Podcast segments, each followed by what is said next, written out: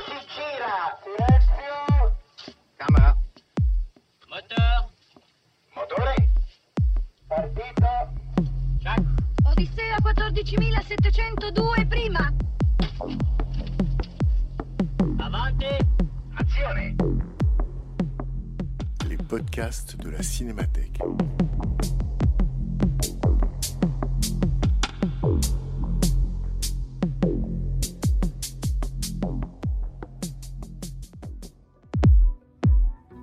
Depuis 2016, la Cinémathèque française invite régulièrement une personnalité à programmer quelques séances pour parler des films de sa vie.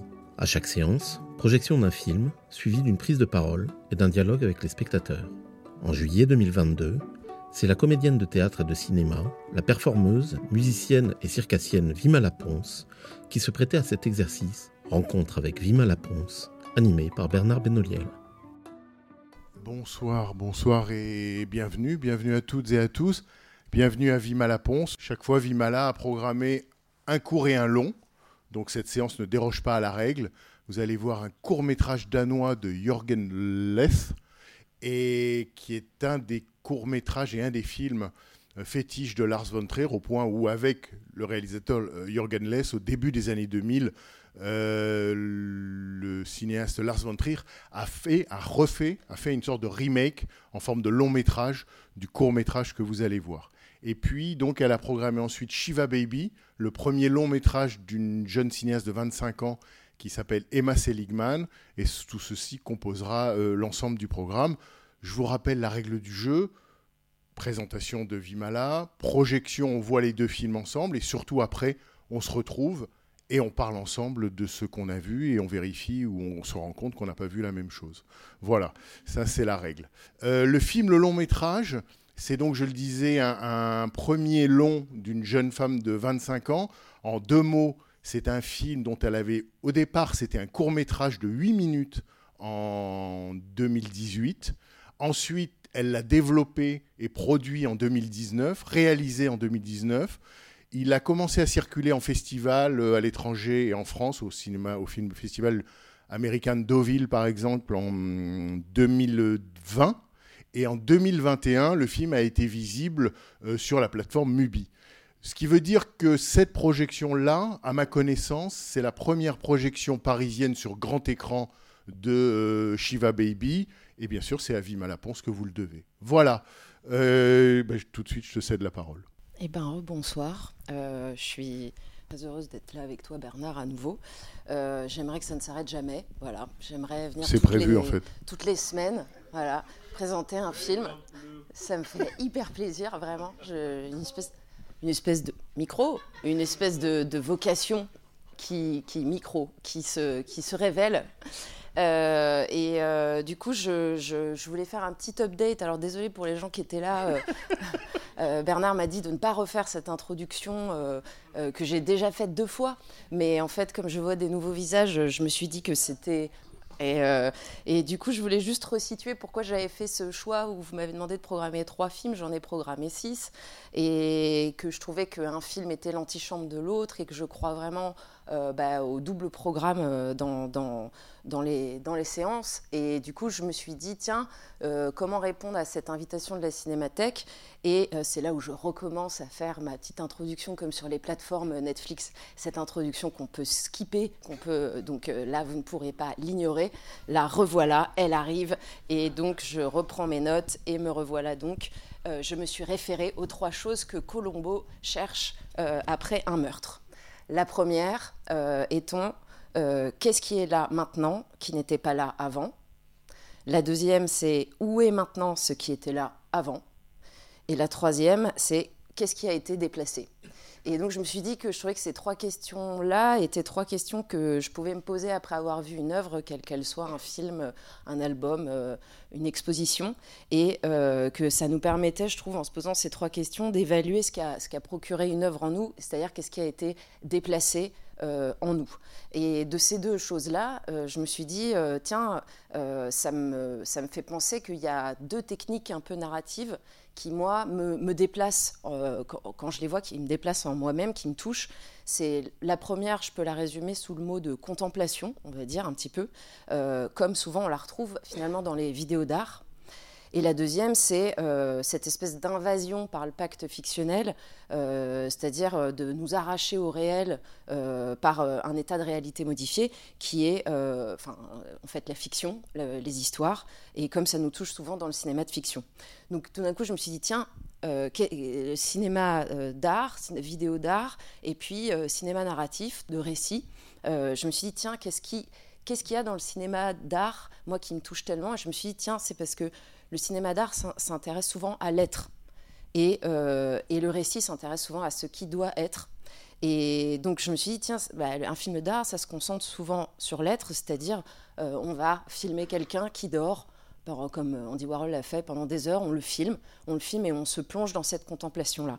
Et la volonté fictionnelle, elle pousse souvent à raconter ce qui doit être. Donc cette personne qui dort, pourquoi elle dort? Elle dort parce qu'elle est fatiguée, parce qu'avant elle a pris un train, parce qu'avant sa femme l'a quittée et que du coup elle tombe de sommeil. Et c'est poussé par cette espèce de réflexion-là autour de ces deux choses-là euh, que euh, je me suis dit, tiens, euh, le film d'art, donc proche de cet état méditatif, on va dire, c'est accepter de ne pas comprendre. ce qui nous fait accéder à une autre forme de compréhension. Et le film de fiction, donc c'est dans la lignée des grands mythes, c'est dans la lignée aussi des histoires qu'on nous racontait au, bord du lit quand on était petit, des histoires qui nous emmènent ailleurs, mais qui nous font aussi adorer, jubiler de, tout comprendre et d'être dans cette espèce de, machinerie euh, de, voilà, de la narration. Quoi. Et je me suis dit que c'était super euh, jouissif de rassembler en fait euh, ces deux, choses-là qui me touchent beaucoup et qui moi m'aident à vivre énormément parce que je le fais dans ma vie, c'est-à-dire que souvent je regarde sur la plateforme Ubu Film des films d'art et puis après hop je me plonge dans un film de fiction. Et dans ce programme, euh, pour moi, j'ai essayé à chaque fois de rassembler des films qui euh, s'entrechoquaient de cette manière-là, euh, voilà, selon moi. Voilà. Donc ça, c'était la petite introduction. Après, je me suis dit que pour la varier, puisqu'il y avait des gens qui, l'avaient déjà euh, entendu plusieurs fois, je me suis dit, tiens, peut-être que comme grille de lecture, je pourrais plutôt proposer, chose que j'ai découvert là récemment, les, les sept règles d'or de Léonard de Vinci. Euh, euh, mais finalement, a priori, je ne les retrouve pas dans mes notes. Et ça va être hyper long et chiant. Et euh, j'avais aussi évoqué les trois choses qu'on peut se consulter, que recommande Yankelevitch en état de crise. Peut-être que je vais, pour le coup, ignorer cette, introduction ou alors les retrouver plus tard. Si ça y est, j'ai retrouvé les sept règles d'or de Léonard de Vinci, qu'il a, qu'il a écrit dans son traité de la peinture. La première, c'est ouvrir l'œil. La deuxième, c'est voir la peinture comme une science. La troisième, c'est tout est affaire d'ombre et de lumière. La quatrième, c'est rester fidèle aux nuances subtiles de la nature. La cinquième, c'est les contours n'existent pas dans la nature, d'où le sfumato, bien sûr. Six- sixième, c'est la distance modifie la perception. Et la septième, c'est ressentir, toujours se laisser envahir par deux sentiments à la fois. Euh, voilà, donc une introduction euh, faite de, effectivement, de grilles de lecture euh, et de formules toutes faites euh, laisse à désirer vraiment intellectuellement, je vous l'accorde, c'est sûr. Mais voilà, c'était donc mon introduction. Et, du coup, euh, ce soir, je suis vraiment très très contente de vous présenter euh, ces, deux films.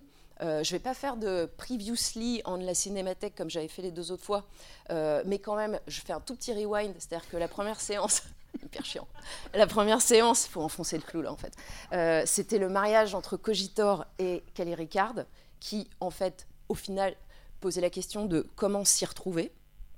La deuxième séance, c'était le mariage entre Nikki Landrod Van Bar et Laurie Anderson, qui posait la question de comment se retrouver. Et là, ce soir, c'est le mariage entre Jürgen Lenth et Emma Seligman, où on pourrait dire euh, comment vous me trouvez? Hein, voilà, bon. Euh, donc, euh, je, reviens donc à des choses vachement plus intuitives qui se sont passées cette semaine. Pour moi, j'ai découvert le film Charade de, Stanley Donen euh, avec Audrey Hepburn et Cary Grant. Et tout d'un coup, je me suis demandé, tiens, en voyant un moment une scène où en fait Hepburn est dans une cabine téléphonique et puis il y a une espèce de travelling latéral comme ça qui passe de Cary Grant à elle. Et tout d'un coup, en fait, le travelling latéral s'arrête et ne reste plus que sur elle. Elle lui pose une question, il répond pas, on n'a pas le retour vers lui, et suspense. Et en fait, la caméra repanote et on se rend compte qu'il a disparu. Et je me suis dit, tiens, c'est marrant, le pouvoir du cinéma, c'est. euh, après, j'ai écrit les phrases que je vais vous dire. Euh, le, pouvoir du cinéma, je me suis dit, c'est vraiment avoir la possibilité de se mettre dans la vision de l'autre. Et que je trouve les, jeux vidéo et la VR en ce moment euh, permettent de, vraiment ça encore plus, de manière encore plus poussée. C'est pour ça que je pense que c'est- des outils dont il faut s'emparer aussi en tant qu'auteur, en tant que scénariste, parce qu'elles permettent vraiment de se mettre à la place de l'autre. Et je me suis dit, tiens, souvent le suspense est vraiment créé quand, quand on passe d'une vision omnisciente à une vision subjective et, privée, et de tout d'un coup de pouvoir, de savoir tout ce qui se passe, et tout d'un coup de revenir à nous, c'est-à-dire de, de rien savoir et d'être là dans notre état. Je me suis dit, tiens, l'expérience du cinéma, c'est cet aller-retour constant de l'être humain, de son état divin à son état humain. Voilà. Euh, ça, c'est une petite, euh, petite, réflexion du mois de juillet. Euh, toujours est-il que ce soir, Jorgen Lenz, c'est un film moi qui m'a énormément, énormément inspiré, notamment pour le spectacle que j'ai fait cette année qui s'appelait Le périmètre de Denver. C'est donc, comme vous l'avez dit, un film qui, euh, que Lars von Trier a énormément aimé. Donc, ils ont fait un film qui s'appelle Five Obstructions. J'ai eu vachement de mal à le dire, j'ai plus de salive du tout. Five Obstructions. Euh, et, je trouve que c'est comme un peu les films de, euh, comme Starman de Carpenter. C'est des films, on dirait, qui ont été faits par un extraterrestre qui se pose la question de qui on est, qui est, l'être humain, et donc qui est vraiment dans cette histoire, si vous avez suivi l'intro, de la question de l'être, quoi, vraiment, d'observer, de s'observer nous, nous, quoi. En plus, et c'était mon premier choix en fait, mais Bernard a court-circuité ce choix, n'a pas voulu euh, programmer ce film de Alex Dacorté, qui est un vidéaste génial et qui a fait un hommage à, à Jürgen Lenz, où il reprend exactement ce film que vous allez voir, euh, qui s'appelle donc son, son film s'appelle Slow Graffiti, et il a mis à la place donc de l'être humain, The Perfect Human, il a mis euh, la figure de Frankenstein. Donc au lieu de regarder l'homme, l'être humain, il a regardé le monstre. Euh, voilà, Jürgen Lenz, c'est aussi quelqu'un qui est en fi- finalement pas, pas connu pour ça, mais qui c'est lui qui a fait ce film où Andy Warhol mange un burger. Tout le monde croit que c'est Andy Warhol, mais c'est lui qui a fait ce film où on voit juste Andy Warhol manger un burger. Et Alex Dacorté a refait un hommage pareil à ce petit film-là, où il a filmé Eminem en train de manger un bol de Cheerios. Euh, donc tous ces films sont, sont- enfin je ne sais pas si c'est vraiment Eminem d'ailleurs, je crois que c'est un sosie d'Eminem. Tous ces films sont visibles sur Ubu Film. Euh, c'est vraiment, su- vraiment, vraiment super ce qu'il a fait, je trouve. Euh, et Emma Seligman, donc, bah, tu as déjà tout dit, Bernard, hein, euh, 25 ans, moi je trouve que c'est un génie total. Euh, c'est un film de plateforme, comme je trouve euh, en ce moment qu'il y a vraiment des choses absolument euh, des choses géniales qui se passent euh, sur les films en, en plateforme, sur les séries. Il y a une série de Ben Stiller en ce moment sur Apple TV qui est géniale, qui s'appelle euh, Severance. Euh, bref, euh, du coup, ça me fait très plaisir de la même manière que le film de Laurie Anderson de pouvoir le voir dans ces conditions-là, parce que, comme tu l'as dit, ça n'a jamais existé euh, pour, pour l'instant. Je sais que tu as envie de me couper, mais je vais. Oh, pas du tout. Non, non, je Pas une, pas une euh, seconde. et du coup, j'hésitais entre trois citations pour finir. Euh, la- donc, je pense que je, je vais en dire deux euh, sur trois. Bah, la première, c'est que Vitesse définissait le théâtre par le laboratoire des conduites humaines. Et moi, je trouve que ce soir, on va voir un peu ça, mais c'est au cinéma. Donc il avait tort. Et la deuxième, euh, c'est plus on veut maîtriser quelque chose, plus c'est cette chose qui nous maîtrise. Et ça, c'est Kung Fu Panda. Voilà.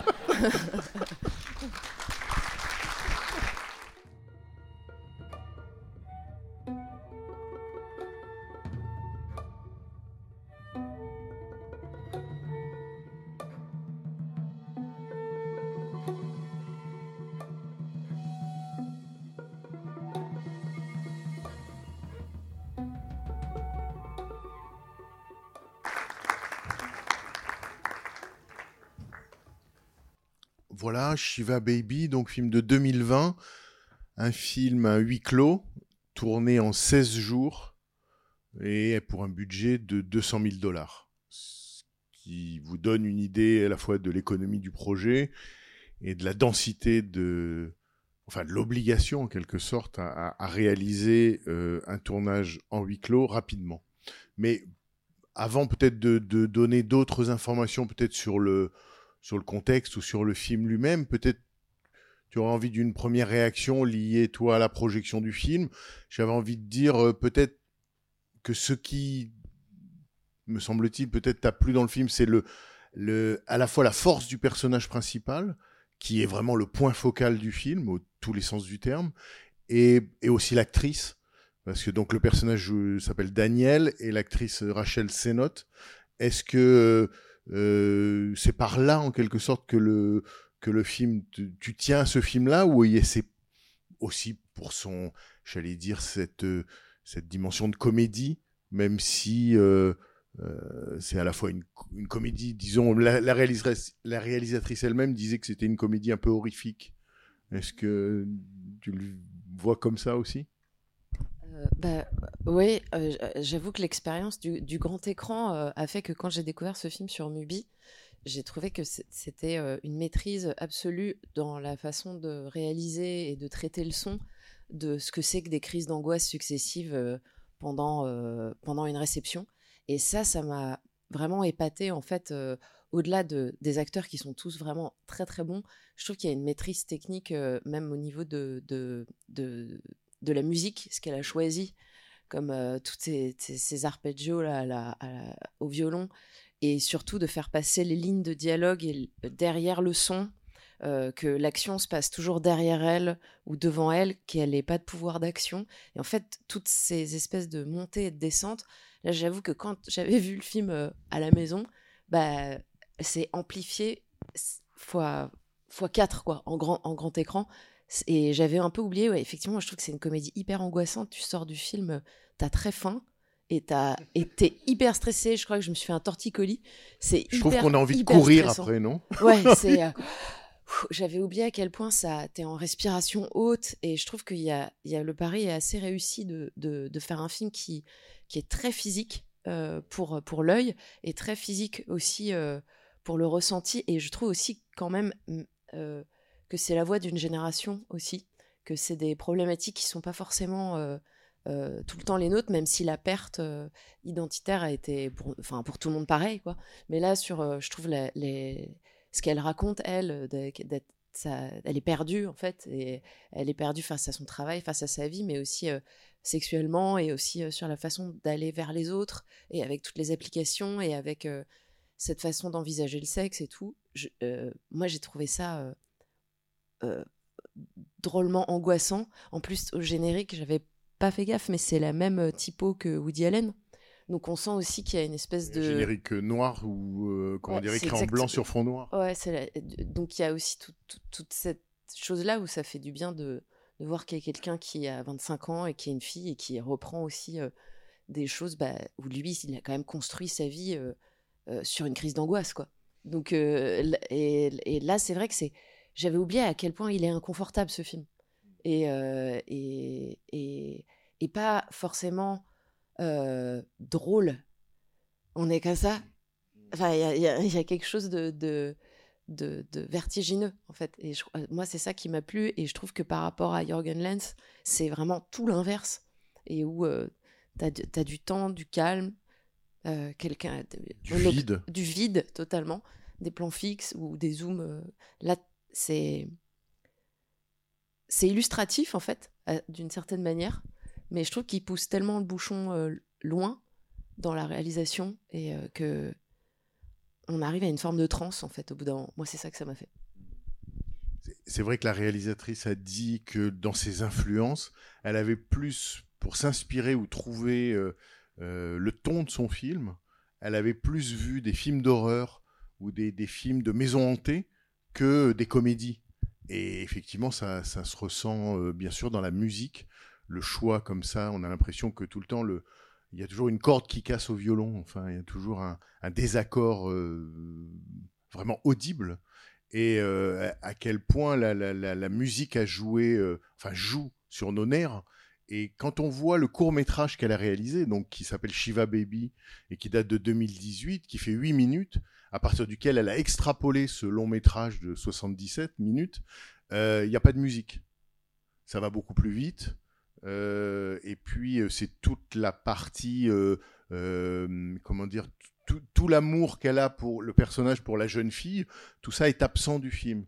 C'est-à-dire, c'est comme si avec le long métrage, elle faisait son sorte de coming out, de, de vraiment, elle, elle dit pourquoi elle fait le film et pourquoi elle le raconte, mais ça, dans le court métrage, c'est complètement absent. À la fois la musique et cette dimension de l'histoire.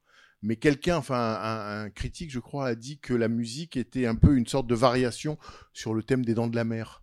Ce qui Ouh. non, enfin, c'est- c'est une extrapolation, mais c'est une, c'est pour essayer de rendre quelque chose de ce que cette musique, dans ce côté lancinant et répétitif et désaccordé, avoir de, de effectivement d'angoissant ou d'inquiétant, et, créer finalement un sentiment de menace, même si euh, on se doute que d'une certaine manière, euh, il va pas y avoir mort d'homme ou mort de femme, mais il y a Bah, je trouve qu'on est complètement du côté euh, de Nathalie Sarraute avec les tropismes, avec ces choses-là, de ces, ces petites phrases de la vie quotidienne de Alors, qu'est-ce que tu deviens, toi? Et ces, trucs-là de Ah, c'est bien ça. Et où à l'intérieur, ça crée une déflagration. Et, ça, et, et effectivement, c'est c'est. C'est comme dans un film d'horreur, quoi. Souvent, surtout dans ces confrontations sociales de famille ou de, de où tu dois être tu dois bien présenter ou dans des festivals de cinéma ou dans des, des choses. Je trouve que la, la violence qu'il y a là, effectivement, quand quelqu'un l'a saisi à la taille et que tout d'un coup il y a le même, comment ça s'appelle, pas cliffhanger, que le même truc là qui fait très peur dans les films d'horreur. Euh, quoi, surprise, apparition, Ouais, comment ça s'appelle C'est un nom ça? Jumpscare. Ouais. Et je, je trouve que c'est vachement bien d'avoir euh, hybridé ça avec euh, des situations familiales. Et euh, je- y a, et du coup, ça m'a fait penser à Sarraute aussi, pour ça. C'est vrai que là, la famille est montrée comme un peu un. Alors, c'est à la fois une famille, c'est une communauté, c'est une famille, une communauté, mais effectivement, euh, je pense que ça, le film dit à quel point, et c'est pour ça aussi qu'on le ressent comme ça, que c'est, c'est, pas seulement, euh, ça se passe pas comme ça seulement chez les Juifs askénages de la côte est, quoi. C'est, c'est, disons, euh, ça se passe comme ça dans les familles. On pourrait dire que Tu veux nous Vraiment. reparler de ta mère non, non, non, non, non. non mais C'est la Voilà. séance du mercredi. il y a cette dimension-là un peu universelle, effectivement, où la famille apparaît comme un étouffoir, parce qu'effectivement, il y a le, euh, ce qui est terrible dans, la pression sociale, c'est à quel le nombre de fois qu'elle est obligée de répéter euh, son faux scénario ou la fiction de ce qu'elle est pour en quelque sorte se débarrasser des autres, quoi, jusqu'à la, la, mais oui, jusqu'à l'asphyxie ou le- mais aussi parce qu'elle, comment dire, elle-même, elle est confuse elle-même, elle est hésitante, elle-même, elle va euh, d'un côté et de l'autre, elle-même, elle- enfin, tout le film, d'une certaine manière, est peut-être la, sa tentative à elle pour trouver, disons, une voie ou un chemin ou, sortir de, ce, de cette confusion. Ouais, puis je trouve qu'il y a une grande maturité dans, ce qu'elle a écrit, euh, parce que l'enfer est pavé de bonnes intentions. Et je trouve qu'elle a compris euh, à 25 ans, enfin ça me fait aussi un peu penser à Dolan avec J'ai tué ma mère. Enfin, elle, a compris vraiment ça, quoi, que euh, l'enfer est pavé de, bonnes intentions. Tout le monde fait, ses parents font tout ce qu'ils peuvent pour l'aider, mais personne n'arrive à l'aider. Elle n'arrive pas à verbaliser son problème. En même temps, elle fait vraiment n'importe quoi de A à Z. Enfin, et, ça, je trouve que c'est fou à 25 ans d'arriver à écrire ça. Je, suis très admiratif parce que je me dis, euh, les parents, on vit avec jusqu'à 20 ans, donc ils nous construisent. Puis après, je pense qu'il faut 20 ans pour tout déconstruire. Donc la vie commence à 40, 40 ans. 40 ans. Ben elle, euh, j'ai l'impression qu'à 25 ans, elle a déjà pardonné, elle a déjà compris qu'ils étaient avec elle, mais qu'ils arriveraient. Ils arrivent, enfin, c'est- super beau la scène, je trouve, où euh, sa mère lui dit tout va bien aller. Et puis après, ça, ça retourne dans le truc. Puis au pire, tu peux revenir vivre avec nous. Et c'est- et c'est génial parce que ça fait. Tu te dis, tu vois la, la solution au bout du tunnel et ça. et je trouve que c'est assez fort, quoi. Émotivant. Et, émotivement. Et puis des, choix de mise en scène, euh, comment dire, assez, forts qui, aident à créer cette sensation, parce que paradoxalement, c'est un écran, enfin, c'est filmé large, c'est une sorte de, c'est un formascope, euh, ce qui lui permet à la fois de mettre beaucoup de monde dans le plan, hein, et, donc de recréer paradoxalement un, un sentiment d'étouffement, puisque elle, elle est, elle est tout le temps en quelque sorte au centre ou le point focal, et il y a même des plans où c'est des bouches qui parlent euh, sur les côtés du cadre, et elle, elle est au milieu, fixe et coincée. Donc il y a à la fois un, grand cadre, et un sentiment de manque d'air. Euh, et ça, c'est, euh, je trouve qu'elle réussit très bien, de même que l'usage du flou. Alors elle, elle voit flou, ou elle est floue, ou elle est une vision distordue de, la, sa réalité. Mais le flou, elle, le- la réalisatrice a une idée du flou, et ce qui lui permet même d'éviter des chants contre chants. Euh, L'actrice peut être au premier plan, et puis en fait, ce qui se dit se dérouler au fond, on voit, on devine les figures, mais surtout, on reste sur son visage à elle. Parce que l'actrice, enfin, est absolument incroyable. C'est-à-dire ce qu'elle arrive à, à, hum, comment dire, à porter, à, à, faire passer et à faire comprendre de son mal-être ou de son malaise ou de ça. Ça, c'est quand même une un des grands plaisirs du film, c'est de la regarder elle, quoi. Il y a toujours deux, trois sentiments en même temps. Et c'est ça qui est épuisant, quoi. Enfin, euh, au bout d'un moment, c'est vraiment euh, assez fascinant. Et puis le, le, le gars aussi, il est. Comment il s'appelle? Max? Non, je sais plus. Le, le, le, Sugar Daddy? le Sugar Daddy, ouais. Ouais. C'est pareil, Max. il a une chose de tellement de lâcheté. Et en même temps, il est hyper doux et il sait pas quoi faire. Et, et c'est, c'est, c'est- c'est- je trouve que c'est, c'est, c'est assez fou, quoi. Ce qu'ils, ce qu'ils arrivent, tous les acteurs, à faire passer en, en triple, quadruple, euh, quintuple lecture en même temps. C'est d'autant plus étonnant que, euh, comme elle avait un petit budget, que le tournage a été très court, euh, elle a dit, donc, la, réalisatrice, que la difficulté était aussi d'arriver à garder un- une impression de continuité au tournage, alors qu'évidemment, c'est tourné dans le désordre parce que très souvent, il manquait tel, tel jour ou tel jour, il manquait tel acteur ou telle actrice, et qu'elle composait des, des, des, scènes avec celles et ceux qui étaient là pour, disons, un dialogue à deux, mais ceux qu'on imagine autour n'y sont pas. Euh, donc, euh, il y a, y a une, quand même une grande, une grande habileté à, arriver à maîtriser le, chaos dans ce qu'on imagine être le tournage. Et la réalisatrice a dit qu'elle avait, lorsqu'elle a trouvé la maison euh, dans laquelle tout ça se passe, en fait, elle l'a refaite en Lego, et que c'est dans le Lego qu'elle a imaginé son découpage, et que c'est ça qui lui a permis, entre autres, de, se préparer à ce tournage dans ces conditions en 16 jours. Parce qu'effectivement, euh, euh, on a l'impression qu'il y a, enfin, à part deux, trois moments, il n'y a pas de faute de raccord, il n'y a pas de. Il y a, un sentiment, enfin, on a le sentiment que elle, si le personnage est confus, la réalisatrice, elle, sait ce qu'elle fait. Et c'est encore plus étonnant quand on voit le court métrage, à deux ans d'écart, le saut, euh, le saut qualitatif est impressionnant.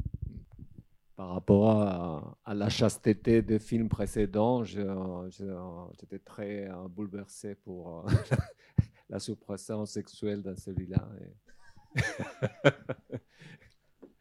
Et... Voilà. J'étais très étonné parce que j'allais demander pourquoi il n'y avait pas de sexe dans votre choix et là j'ai trouvé la réponse. De sexe dans mon choix. Et ce n'est pas une contrepétrie. C'est pour tout concentrer sur la fin. Oui, c'est vrai que la dernière fois, on était du côté de la comédie musicale, des animaux et de, des moines tibétains, du- des, des- des animaux de compagnie. Ouais. Mais euh, bah oui, il faut un peu de sexe et un peu d'animaux de compagnie pour faire euh, trois séances à la cinémathèque avec Bernard. Mais, euh, mais oui, oui, ouais. mais après, j'aime bien aussi parce que c'est pas, c'est le, c'est, assez bien traité aussi cet, as- cet aspect-là. Ça, ça se finit juste quand ça commence ou ça s'arrête juste quand on n'a pas envie que ça démarre. Du coup, ça fait juste partie du, de, d'un récit, en fait, plus que. Et ça, c'est assez bien traité, je trouve. Euh, c'est, c'est de la. On est sur un, un grand. euh, une grande gênance, quoi, dans ce film. Une grande gênance et un. Et c'est vraiment. euh, comment on dit Malaise, quoi. Mais, mais sur la dimension érotique, je trouve que par exemple la scène où les deux jeunes filles se retrouvent à l'extérieur et finalement vont s'embrasser, je trouve la scène très très réussie à la fois parce qu'elle est très bien jouée, que elle, elle a des idées de cadrage suffisamment larges là tout d'un coup pour que enfin il y a un peu d'air qui passe, il y a même la jupe de la jeune fille qui se soulève, mais franchement on respire. Euh, Bah, non pas donc, parce que la Bernard. fille de la jeune, je peux rien Ça dire avec nouveau. je- bon. D'accord. Attention, hein, pour Euh, les non, temps non, qui j'arrête. courent, là. Et puis par exemple, et quand même, du tout, c'est filmé. Tout, tout, non. Et en même temps qu'il y a cette scène entre elles deux et qui est très, qui est très réussie, euh, la réalisatrice a l'idée d'un plan et donc d'un cadrage comique. Quand elles s'embrassent et qu'il y a la, la femme au-dessus dans la cuisine qui prépare je ne sais quoi. Là, tout d'un coup, tradition et modernité sont résumées en, en, en un plan, quoi, enfin en un cadre. Ça, c'est très, c'est très malin, enfin c'est très réussi sur... euh, voilà, c'est un peu la grâce. Moi, je suis quand même un peu euh, euh, dans le flou par rapport à la, la relation de, l'actrice principale et du, euh, et du sugar daddy. En fait, je comprends pas si elle a fait tout ce truc de, euh, de, de gagner de l'argent en, en, faisant du sexe avec des gens parce qu'elle voulait le faire avec lui, ou si c'était un mec dans le, dans le groupe des, des mecs qu'elle a vus et, et c'est juste que c'est super gênant de le voir dans une, euh, dans un- une atmosphère comme ça, familiale, euh, euh, où elle n'est pas à l'aise et ça se comprend. Donc, je sais pas, je... Je veux dire que c'est un film qui vous a pas fait rire. Ah, moi, ça m'a un peu fait rire. Enfin, ça m'a fait rire, mais tellement gênant, parce que tu, tu te retrouves un peu dedans, quoi. Mais c'est tu sais, le, le rire de. Mais c'est ça, c'est. Bah, je, je crois que c'est c'est assez intéressant la, la question que vous posez parce que je- moi j'ai pas de réponse en fait. Quand la première fois que je l'ai vu, j'ai compris une chose. La deuxième fois, là, j'en ai compris une autre. Et surtout, moi, ce que j'ai l'impression que le portrait, il, est surtout de cet, âge entre, je crois, entre 25 et 30 ans. C'est une période un peu, enfin, non même entre 20 et 30 ans, c'est assez étrange, je pense, ce qui se passe parce que t'as été habitué, t'es à l'école, on te donne un emploi du temps euh, ultra timé où euh, t'as l'habitude de t'ennuyer, mais c'est même cet ennui, il est cadré. euh, et tout d'un coup, pouf, on te largue dans la nature. Et, en fait, surtout, tout ce que tu fais, euh, t'arrives pas du tout à comprendre ce que tu fais. Enfin, moi, c'est mon souvenir de, ça. Et c'est que, en fait, après, que tu peux, une fois que tu t'es, tu te retournes sur cette dizaine-là, que tu peux commencer à construire le chemin et à, comme les dessins, euh, des, en- enfin, avec des numéros, à faire le tracé et à comprendre pourquoi t'as fait ça. Euh, et pourquoi t'as fait du babysitting, pourquoi t'as fait du tennis, pourquoi t'as fait ci, et tout a l'air euh, déstructuré, je trouve, dans ces, dans cette euh, dizaine-là de la vie.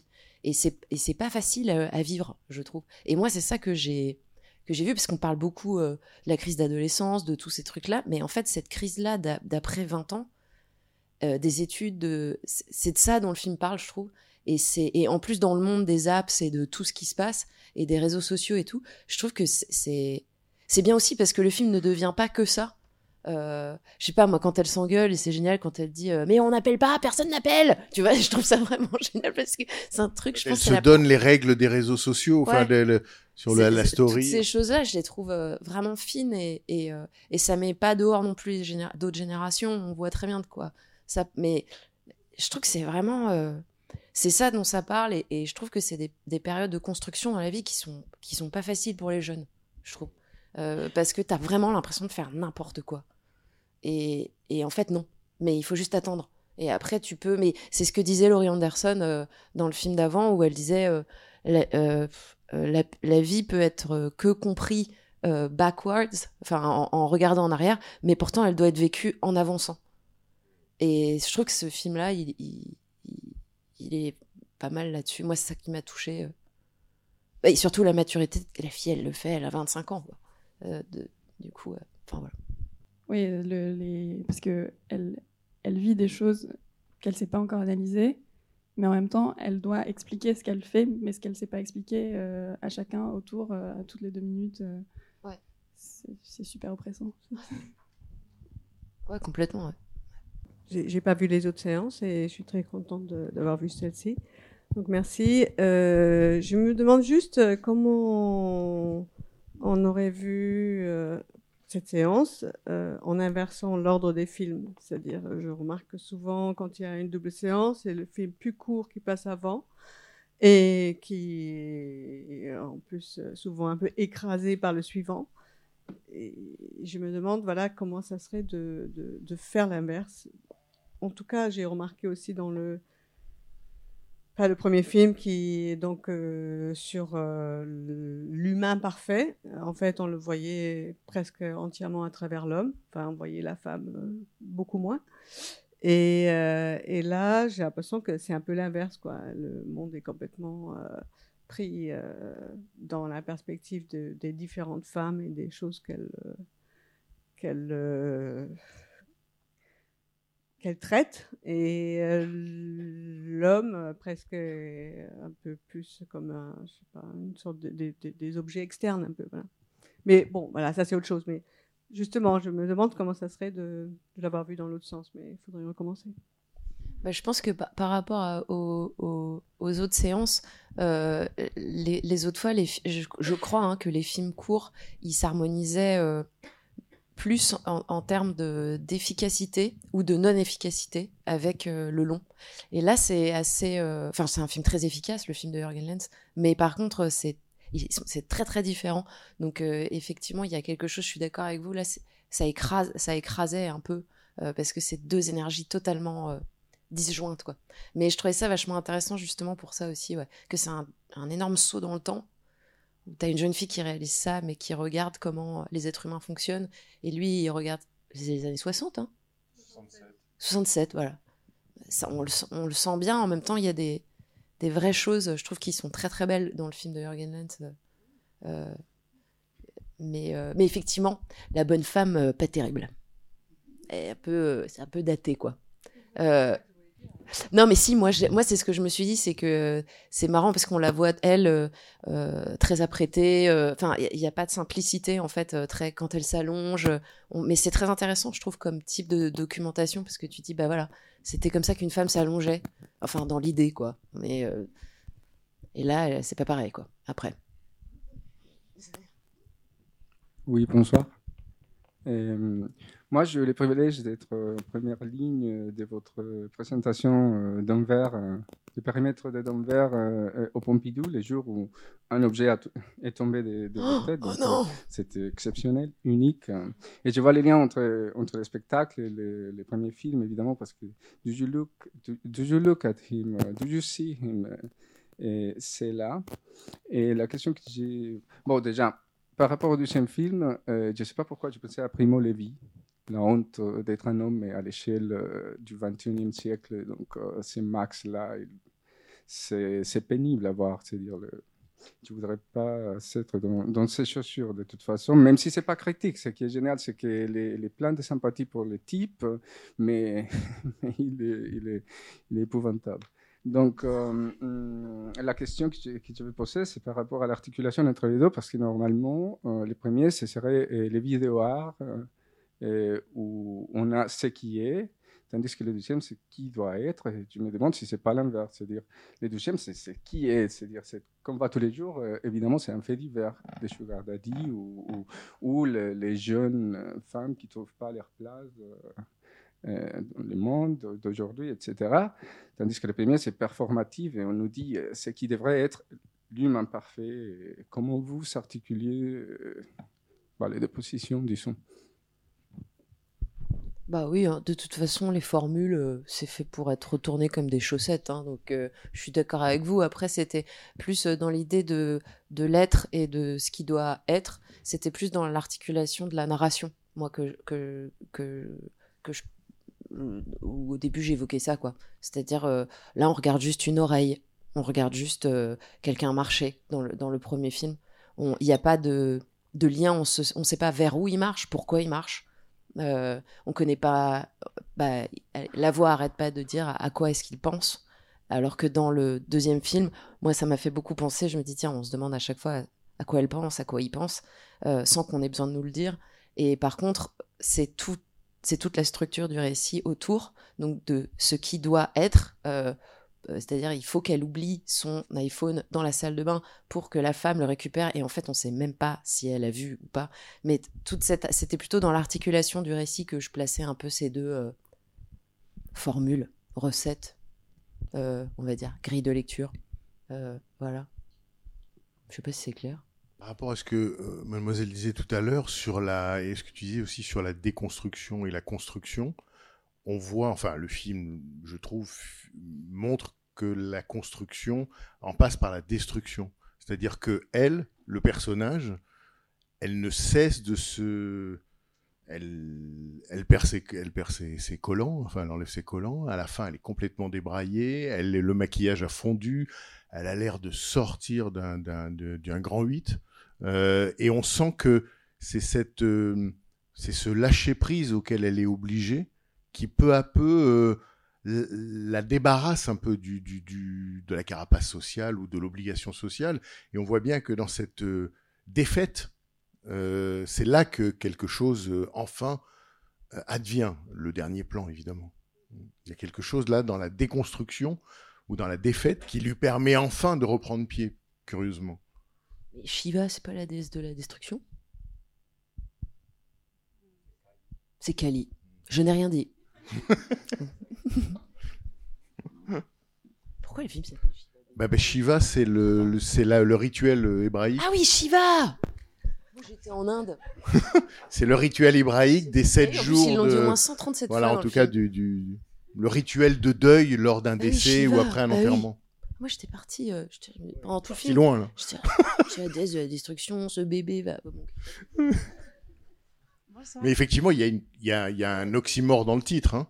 Shiva, qui est plus, donc La un mort. rituel de la mort, et Baby, qui, qui renvoie évidemment au bébé dans le film, l'intrus absolu, et, le, et la naissance. Quoi. Il y a une sorte de contraction.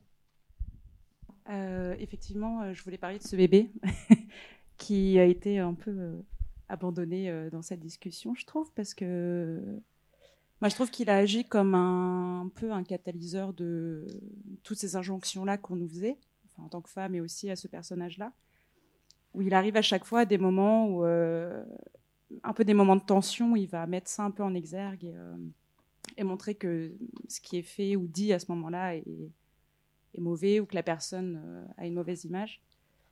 Et je trouve que ça a aussi un rapport avec le premier film qu'on a vu, où, on a aussi on se pose en position un peu de, comment dire, de, de voyeur et, euh, et on juge aussi le personnage qu'on a devant nous. Et ce bébé-là, dans le deuxième film, j'avais l'impression qu'il avait aussi ce côté-là, euh, un peu de jugement et de, de justesse ou de droit enfin, sur euh, les personnages qu'on avait autour. quoi. Voilà. Silence. Waouh. D'ailleurs, la, la femme, à la fin, littéralement, enfin la blonde, se sert de l'enfant pour euh, agresser euh, euh, littéralement euh, Daniel, c'est-à-dire qu'elle lui demande de porter l'enfant, c'est-à-dire elle lui demande de elle utilise l'enfant vraiment comme euh, le symbole de sa réussite, euh, de sa féminité la plus accomplie, euh, comme si elle disait à l'autre euh, tu n'es rien sans ça quoi. Il y a vraiment une violence euh, qui passe par le par le, bébé quoi, par le euh, c'est tout ce qu'elle aurait, tout ce que l'autre aurait raté quoi. Et puis même à la fin, quand euh, le père euh, ferme la porte de la voiture et qu'on entend encore le bébé hurler à l'intérieur, c'est un peu ce, la voiture où il y a tout le danger et tout l'horreur qui se passe et on en a marre et, euh, et j'ai l'impression que c'est lui un peu qui concentre tout ça quoi. Mais euh, voilà, enfin, c'est une lecture.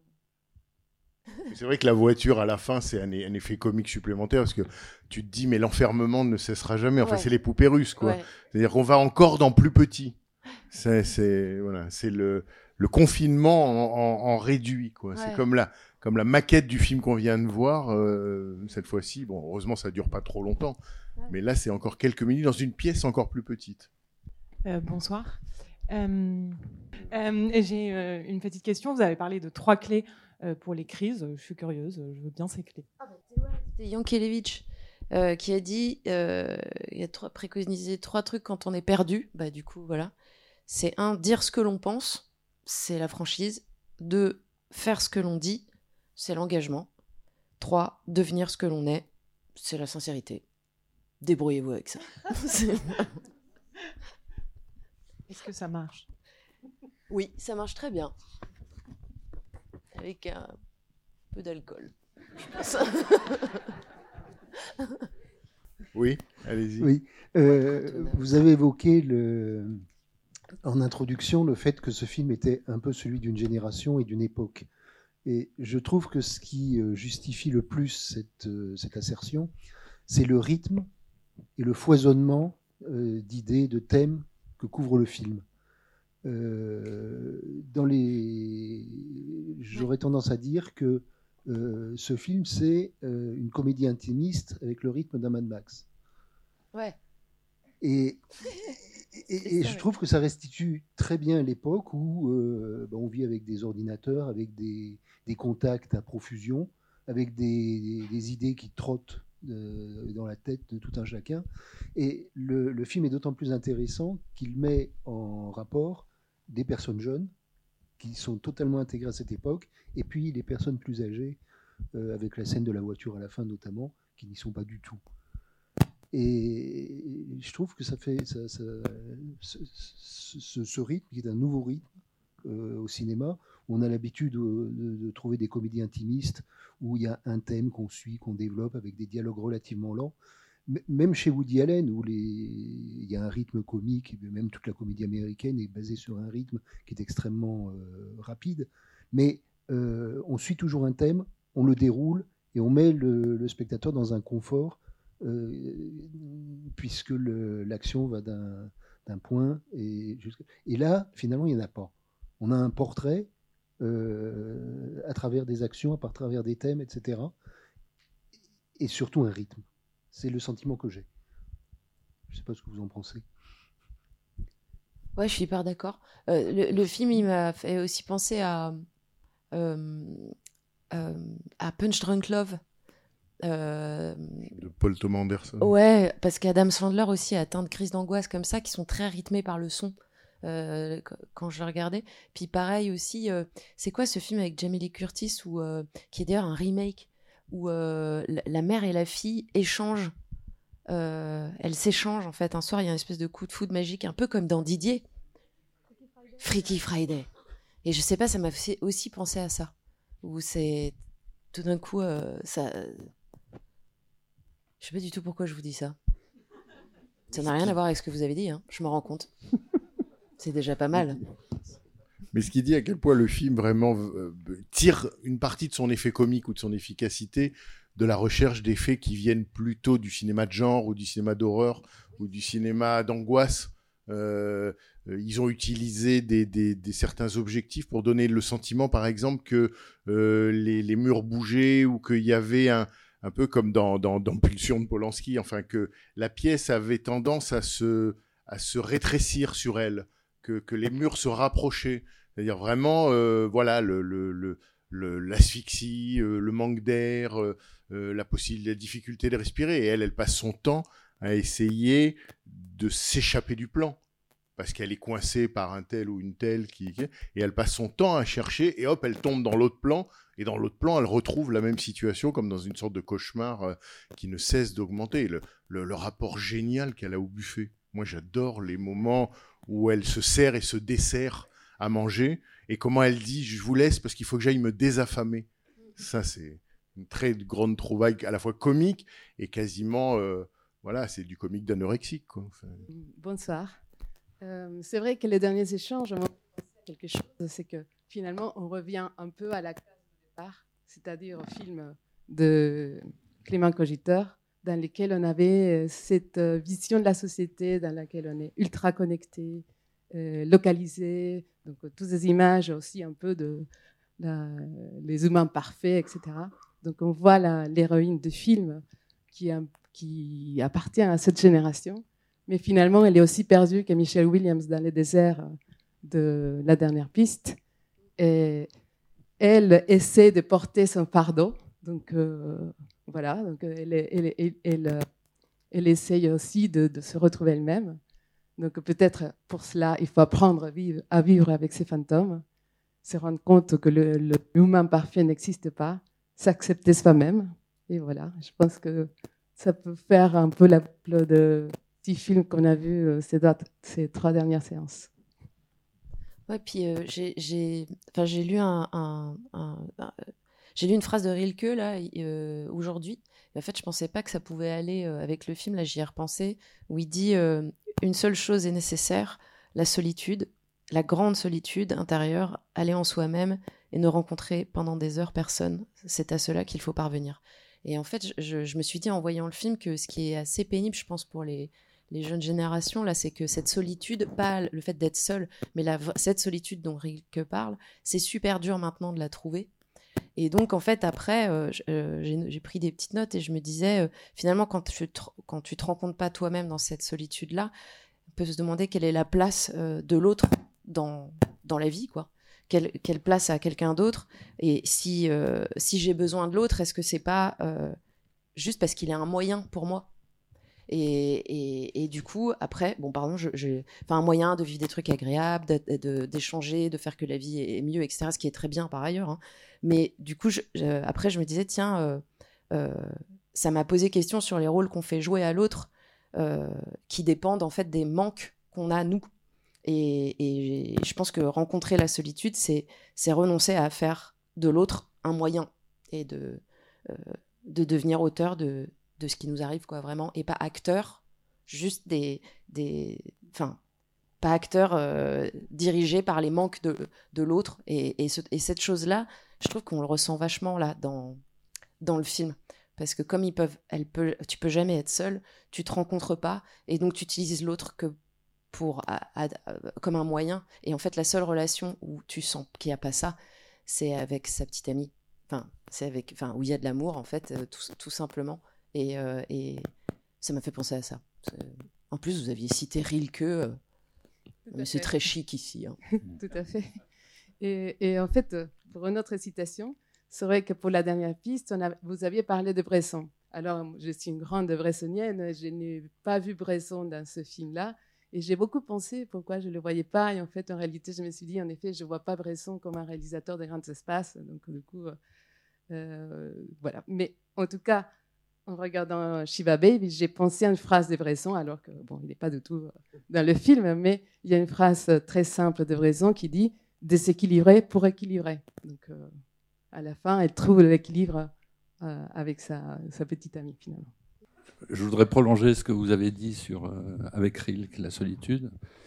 Je trouve qu'il y a un effet de remplissage excessif, permanent tout le temps, déjà dans la façon dont c'est filmé, mais dans, dans la relation euh, de la mère et du père avec leur fille, euh, la mère, elle remplit toujours de manière excessive avec des réponses aux problèmes que, que la fille pourrait avoir. Tu vas faire ci, tiens, je vais t'amener, je vais te présenter machin qui va te trouver du boulot, etc. Elle remplit, elle remplit, elle remplit. Et le père, il a une espèce de bienveillance exagérée, mais qui n'a pas l'air sincère vraiment, et on a l'impression que c'est juste, il n'y a pas de problème, il n'y a pas de problème, donc il remplit, il remplit avec des, comme il remplit sa voiture à la fin. Et euh, le corollaire de ça, c'est que elle, elle se vide, elle se noie.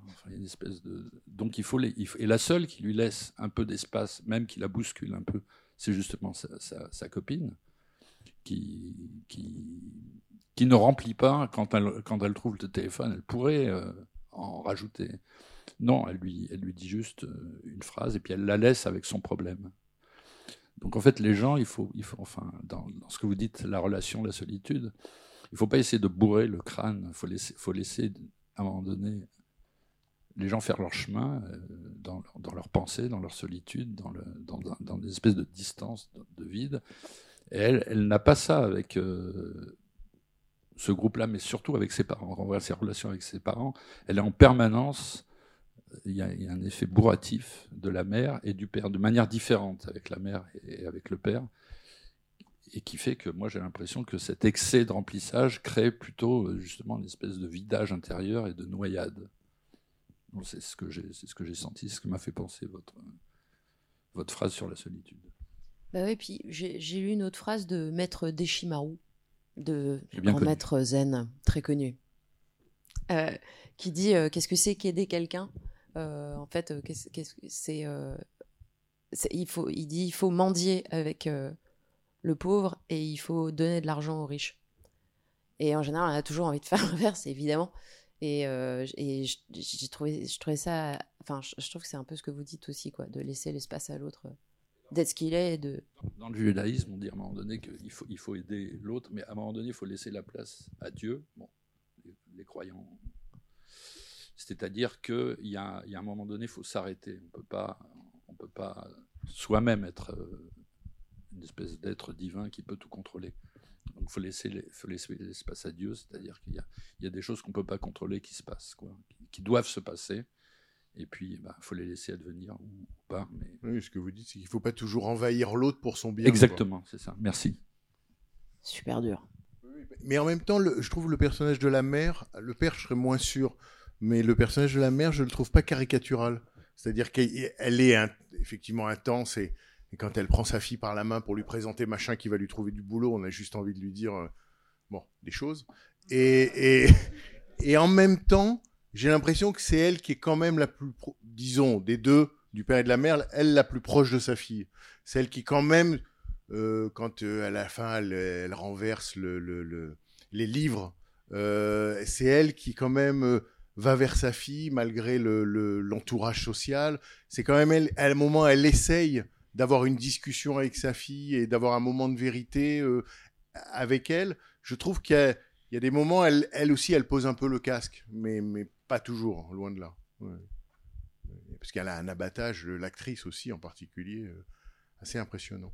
C'est donc une observation. Euh, on revient à la mère, peut-être pas à la mère de Bernard, hein, mais quoique, quoique, si on redéroule le film, euh, je suis un peu navré de le dire, euh, cette mère qui connaît bien la fille, sa fille Danielle, c'est au tout début du film, c'est quand même cette maman qui met en garde sa fille entre guillemets contre Maya, pas l'abeille, hein, Maya, la, copine. Donc elle n'est pas si bienveillante que ça. Enfin, je sais pas, moi. Oui, mais parce qu'il voilà. qu'il y a eu la mère est au courant de l'histoire euh, qui, qui, a eu entre Daniel et Maya. Donc elle lui dit euh, bon maintenant euh, il s'agit de filer droit quoi. Donc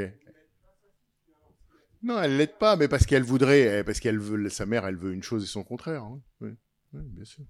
Une, une, information amusante qui, qui c'est qu'en fait Rachel Sennott donc l'actrice qui joue Daniel n'est pas juive et la goy blonde euh, qui est donc la femme de Max, elle est juive. Voilà. Je trouve ça amusant. Et vous, Bernard, êtes-vous juif? On va aller fumer des clopes. bon, en tout cas, mille merci euh, Vima Laponce pour ces trois séances, ces six films et ces trois présences. Merci Bernard. C'était les podcasts de la Cinémathèque française.